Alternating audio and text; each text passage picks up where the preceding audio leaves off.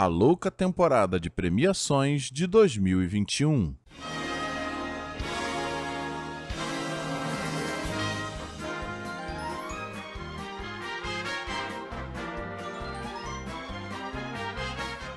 Olá, galera. Sou eu, Fábio Guimarães. Esse é o Momento Cinema, reforçando o convite do episódio passado. Você que está curtindo o Momento Cinema pelo YouTube, inscreva-se no canal. Se você está curtindo pelo Spotify, iTunes, Google Podcasts ou outras plataformas de podcast, siga-nos. Vamos falar aqui do melhor da sétima arte. Vamos conversar mais do que nunca lá no Instagram, o Momento Cinema FG, com também as grandes dicas de cinema. E ó, Momento Cinema FG lá no Instagram, passando por reformulações muito legais para 2021. Vocês vão conferir logo logo. No episódio passado eu expliquei para vocês como funciona a questão da venda dos filmes dos Oscar Bates para a temporada de premiações. Faltou apenas uma pequena observação, né, que talvez vocês possam ter ficado se perguntando. Fábio, mas e depois que os filmes são indicados de fato, o que que acontece? Então, depois que toda essa campanha é feita, né, pelos screeners, pelas mídias, né, e pelos eventos exclusivos, depois que eles conseguem as indicações, aí é realmente estar aí nos veículos de comunicação para conseguir a vitória, né? E aí o momento estrela, gente, sem dúvida fala muito alto. Eu vou dar um exemplo simples da Sandra Bullock na temporada 2009-2010, que estava sendo levemente cotada para ser indicada a melhor atriz, quando conseguiu a indicação, entrou realmente de cabeça na sua campanha e resultado vitória para ela pelo filme Um Sonho Impossível. E eu acho que é legal, né? As estrelas também têm que ter essa oportunidade aí de conseguirem os seus prêmios através de boas atuações, como é o exemplo da Sandra Bullock. Gente, a questão é que essa temporada de premiações está muito louca, né? No início de dezembro eu fiz um programa falando dos filmes dos Oscar Bates para essa temporada e alguns deles já foram esquecidos, outros já surgiram, outros estão sendo lembrados. Então, assim, tem muita coisa louca. Eu vou passar para vocês através das categorias principais, tá? Melhor filme, direção, ator, atriz, ator coadjuvante e atriz coadjuvante. Vai ser um episódio bem rapidinho, só para dar uma atualizada para vocês como é que tá essa campanha tão realmente atípica, né? A gente já sabia que isso seria assim de 2021. Gente, a coisa mais incrível na categoria de melhor filme, o que está acontecendo, né? Um dos nomes mais fortes que eu coloquei para vocês naquele programa era Mank. Eu fiz programa aqui do Mank, procurem que tem crítica aqui. Só que hoje Mank ficou esquecido na temporada de premiações. Veja, não é que ele esteja fora e nem que ele não será indicado, não é isso. Mas que hoje ele já caiu bastante. Por quê? O que, que aconteceu? O Mank é da Netflix. A Netflix pegou os seus Oscar baits principais e falou assim: olha, temos muitos nomes. Quais são esses nomes? Os Sete de Chicago, que sem dúvida será um filme indicado e que vai brigar seriamente para vencer o Oscar de melhor filme. A Voz Suprema do Blues, Pieces of a Woman, ainda tem mais um que eu vou trazer daqui a pouco. E tinha o Mank. E aí a gente teve um probleminha com o Mank, que é um problema que qualquer filme pode passar na temporada, que são polêmicas envolvendo o filme. A polêmica do Mank nem é algo tão assim, né, é, é socialmente, falando de violência, ou algum ator ou atriz, ou algum a, a, profissional do filme que tenha cometido algum delito, não. A questão é a, a crítica que tem se feito ao David Fincher, ao diretor do filme, de não ter dado tanto crédito suficiente ao Orson Welles, meio que colocando o Orson Welles como um vilão da história, o que de fato não foi, né, a gente sabe muito bem disso, mas, enfim, enfim, ele respeitou ali a, a, o roteiro do pai dele, do Jack Fincher, e eu posso dizer, eu, eu não vi assim tanto Orson Welles como um, um, vilão, eu vi como um cara ali que estava querendo fazer algo revolucionário e queria o crédito dele. Mas, de boa, não me feriu, enfim, é a questão da gente ter olhares diferentes sobre o mesmo filme. E aí, por causa disso, a Netflix falou assim: olha, a gente já tem muitos filmes pra gente avaliar, vamos deixar Mank um pouquinho de lado. E aí, Mank vem despencando ali. Hoje, por exemplo, na lista da Variety, que eu falei que é uma das, daquelas uh, três uh, revistas, né, daqueles três veículos de comunicação que fazem a diferença, Mank já nem entra nos 10 filmes possíveis indicados pro Oscar de melhor filme desse ano. Vamos ver se haverá uma campanha de recuperação aí de Mank. Mas outros filmes surgiram e estão brigando seriamente para estarem nessa lista de 10 indicados, que podem ser 10 ou não. A partir do ano que vem, serão 10 obrigatoriamente. Esse ano ainda podem ser até 10, tá? Quem é que tá brigando, gente? O filme Bela Vingança é o Promising Young Woman, que é da Focus. A Focus está fazendo um grande trabalho de marketing em cima do filme, tá? Participou da, da, dos festivais online, então tá vindo bem forte, principalmente numa outra categoria que eu já vou falar. Tem o filme Judas and the Black Messiah, que é da Warner, que vai falar sobre os Panteras Negras, né, sobre Fred Hampton e um, uma tentativa de, de traição ali dentro com um infiltrado, né? Então, uma coisa bem interessante também, a Warner tá vindo com uma campanha muito forte, as críticas estão sendo muito positivas para o filme tá? A gente tem o News of the World, que é da Universal, é um filme com Tom Hanks, que ele faz um veterano da Guerra Civil, levando a menina de volta para sua família, então é muito interessante. Tá vindo também com força, as críticas estão um pouco dúbias, mas está se levantando. A gente tem o filme Minari, que é da A24, eu falei no episódio passado que era uma distribuidora que estava suscitando bastante, que é um filme sobre uma família sul-coreana é, vivendo nos anos 1980 nos Estados Unidos tentando sobreviver, e a gente tem todo um apelo aí ainda a, a, com o frisson do Parasita do ano passado, então pode ser que dê certo, tá? Vocês vão se recordar que no episódio passado eu expliquei para vocês o que, que eram as campanhas de lembrança. Pois é, a gente está tendo um. O Destacamento Blood da Netflix, que foi lançado em junho e agora está fazendo a sua campanha de lembrança com screeners bem definidos e sessões exclusivas online. Então era mesmo esperado, gente, porque é um filme do Spike Lee, uma temática importante, né? Boas atuações, então tá se levantando. Já entra hoje nos 10 filmes da Variety como possibilidade para indicação de melhor filme. Vamos ver como é que ele vai se desdobrar na temporada. E claro, hoje ainda o grande nome da temporada, ainda se colocando como favorito, é o Nomadland, né, que é da Searchlight, filme com a Frances McDormand, falando é, sobre os nômades do século XXI nos Estados Unidos, num, numa pegada é, semi-documentarista. Estou muito ansioso para assistir a Nomadland e todos os críticos estão gostando bastante.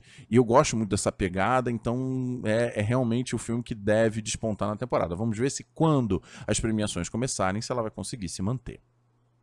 Na categoria de melhor direção, a gente não tem grandes novidades, mas eu quero reforçar que quem está se mantendo em primeiro lugar é a Chloe Zhao por Nomadland. Na verdade, ela está começando a criar uma folga bem interessante na temporada de premiações. Claro que a temporada em si ainda não começou, mas ali na, na questão da mídia, da venda dos filmes, ela está ali em primeiro lugar e se mantendo já há bastante tempo. E eu estou muito feliz com isso. Né? Tomare que a Chloe Zhao se torne a segunda diretora a vencer o Oscar de melhor direção. E, enfim, né, com uma questão de diversidade, isso vai ser muito importante para a indústria. E além disso, a indicação da Regina King por One Night in Miami, uh, que vai ter crítica aqui logo, logo aqui no Momento Cinema, que também faz um trabalho muito bonito no filme. Tomare que a gente tenha uma lista com duas diretoras indicadas. Eu tô torcendo muito por isso.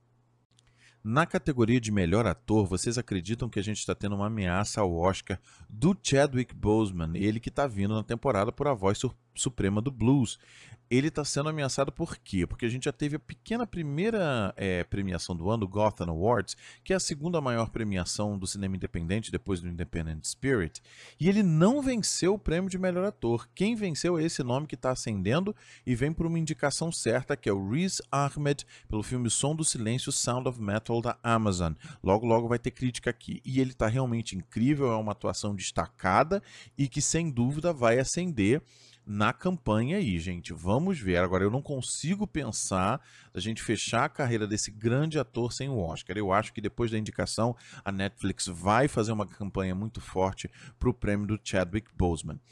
Quem também está aqui na lista de melhor ator é o Anthony Hopkins pelo The Father, que está acontecendo uma coisa muito engraçada com o filme. A campanha está sendo muito ruim da Sony Classics. O screener veio só com o filme, sem material físico, não está tendo sessão exclusiva. Olhem a qualidade desse filme. Ele consegue se manter na temporada de premiações sem uma campanha de marketing muito forte. Isso é qualidade de Anthony Hopkins, tem Olivia Colman também, né? o Florian Zeller, que é o, o diretor do filme. Então é um compêndio aí de, de realmente grande qualidade cinematográfica. Nessa campanha de lembrança do destacamento Blood, nós temos praticamente certo também a indicação do Delroy Lindo. E é muito legal também a gente ver um ator veterano que merece aí essa indicação e esse reconhecimento. Gente, agora, o que está mais acontecendo nesse momento na indústria para melhor ator é uma forçação de barra para a indicação do Ben Affleck como melhor ator pelo filme The Way Back. Os críticos dizendo que é a melhor atuação da carreira dele, alguns dizendo que ele é um bom ator e merece ser lembrado, que ele não pode ser ignorado. Ele fez sessão exclusiva com o Matt Damon, né, essa dupla icônica hoje em Hollywood. Olha, está sendo uma campanha de mídia muito forte para essa indicação do Ben Affleck. Ele é estrela, então pode vir a surpreender. Surpresa mesmo, tá? A gente já não ver mais o Gary Oldman na lista de previsão de melhor ator da Variety. Vejam o enfraquecimento do Mank já tirando o Gary Oldman da lista. Eu ainda acredito que ele vai ser indicado, é uma boa, é uma boa atuação dele, então eu acho que na hora H a academia vai indicá-lo até pela questão técnica do filme. Vamos ver como a campanha se desenvolve. No prêmio de melhor atriz, quem estava ascendendo como nome forte era a atriz Vanessa Kirby pelo Pieces of a Woman, que de fato é um grande papel, ela está incrível, a gente sente a agonia da personagem. Só que ela perdeu um pouco de espaço para essa ascendência da Carrie Mulligan pelo filme Bela Vingança, o Promising Young Woman. A Focus está fazendo uma campanha muito forte para Carrie Mulligan, ah, então eu acredito que realmente vai ser um nome a ascender. Só para vocês ah, entenderem, o Bela Vingança, como eu falei, esse filme dessa mulher que caça predadores e ela tá assim super incrível no filme, dessa ironia aí ah, incrível que ela faz com a personagem. Tá ascendendo e hoje a para muitos é o grande nome para vencer melhor atriz. Ela já tinha sido indicada antes por educação, ela é, um, é uma boa atriz, é uma grande atriz hoje da sua geração, então pode de fato vir ascender para vencer o prêmio. Claro que nós temos alguns nomes bem definidos, como a Frances McDormand pelo Nomadland, a Viola Davis pela voz suprema do blues, atrizes já premiadas, consagradas que com certeza estarão na lista, e uma novata que está ascendendo pelo filme surpresa da temporada. Eu já falei isso no episódio passado. Tem sempre um filme que não estava ali sendo tão despontado que surge com uma campanha muito forte.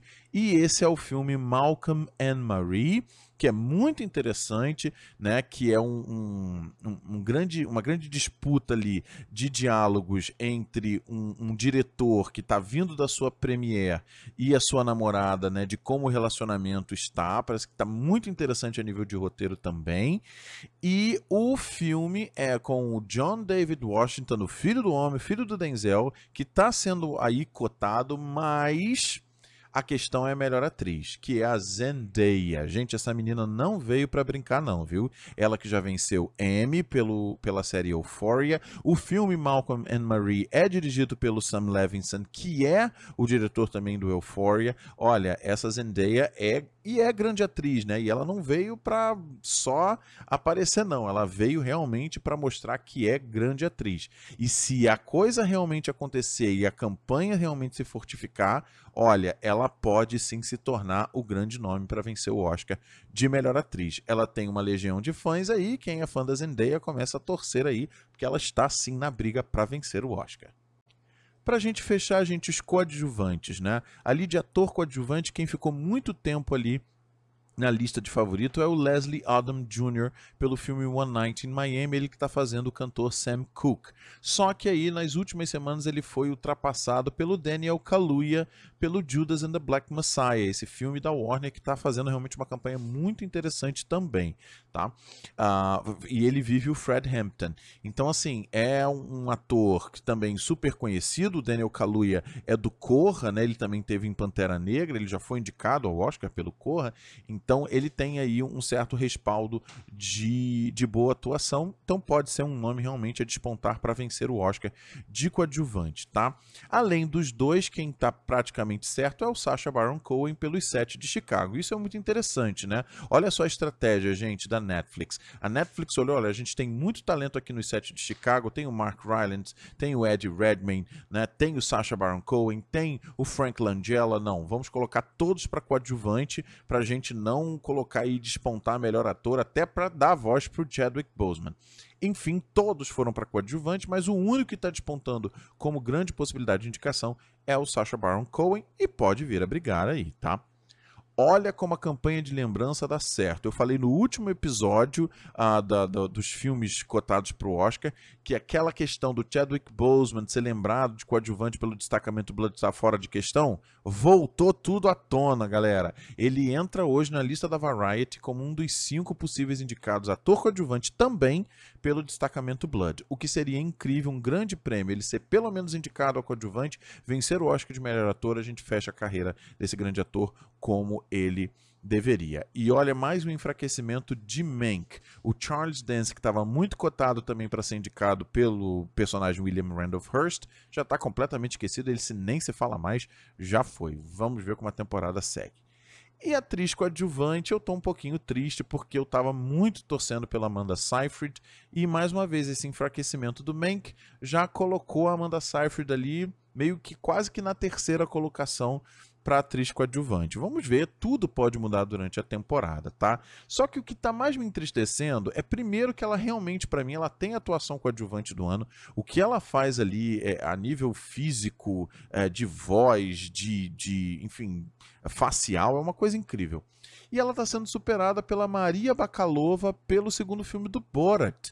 É, hoje na lista da Variety é a favorita para melhor atriz coadjuvante. Eu não sou muito fã do humor do Borat, respeito quem gosta, né? Vamos ver como é que as coisas se desenvolvem. A academia não é muito de uh, indicar esses filmes de comédia mais escrachada, não. Vamos ver como é que a coisa se desenvolve. A gente, só para fechar, a gente ainda tem a Olivia Colman pelo The Father, vencedora do Oscar, enfim, com certeza vai ser indicada. E, gente, para a gente realmente terminar, a indicação certa também de Ellen Burstyn por Pieces of a Woman em atriz coadjuvante. A Ellen Burstyn, gente, hoje com a Meryl Streep, é assim a grande lenda viva do cinema tá? Ela foi professora do Actors Studio, ela é vencedora do Oscar por Alice Não Mora Mais Aqui, na década de 1970. Para quem não sabe quem ela é, ela foi a mãe do Exorcista, por exemplo. Ela é uma grande atriz, ainda em atuação. Para quem quiser ver a qualidade de atuação dela, assista Wrecking para um Sonho, que é uma das grandes atuações de todos os tempos, sem dúvida nenhuma, a atuação dela. Enfim, é uma atriz que tem que ser reverenciada e por isso, né, por estar em final de carreira, essa coisa toda, ela pode sim ascender e, e vencer o, o, Oscar de coadjuvante. E quem ainda não assistiu Pieces of a Woman, vou trazer crítica aqui, o monólogo dela é de arrepiar. É isso, gente. Só para atualizar vocês, mês que vem eu volto com mais notícias. Caso haja alguma emergência, eu trago aqui para vocês. Enfim, vamos acompanhando o melhor da temporada de premiações aqui no Momento Cinema. Queridos, eu sou Fábio Guimarães e a gente se vê no cinema.